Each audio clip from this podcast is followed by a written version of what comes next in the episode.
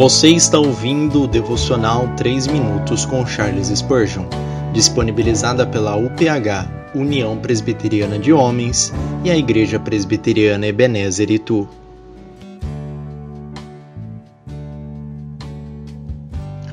A redenção de Deus. E arrebatar-te-ei da mão dos malignos, e livrar-te-ei da mão dos fortes. Jeremias capítulo 15, versículo 21. Vejam quão gloriosa é a promessa do Senhor. Arrebatar-te-ei. O próprio Deus vem para libertar e redimir seu povo. Ele se compromete pessoalmente a resgatar-nos. Ele mesmo fará isso com a força de sua mão, para que a ele seja dada a glória. Não há sequer uma palavra dita sobre qualquer esforço que nós devemos fazer para ajudar o Senhor.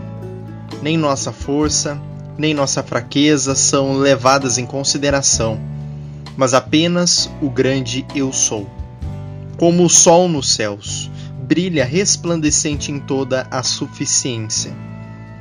Paz, pensamentos incrédulos, permaneçam em silêncio e saibam que o Senhor reina.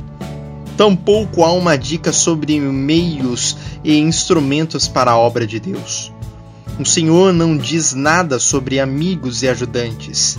Ele realiza o trabalho sozinho e não sente necessidade de braços humanos para ajudá-lo.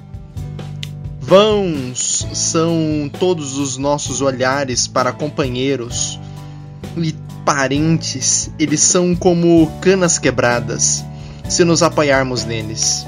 Muitas vezes estão sem vontade quando são capazes e são incapazes quando estão dispostos.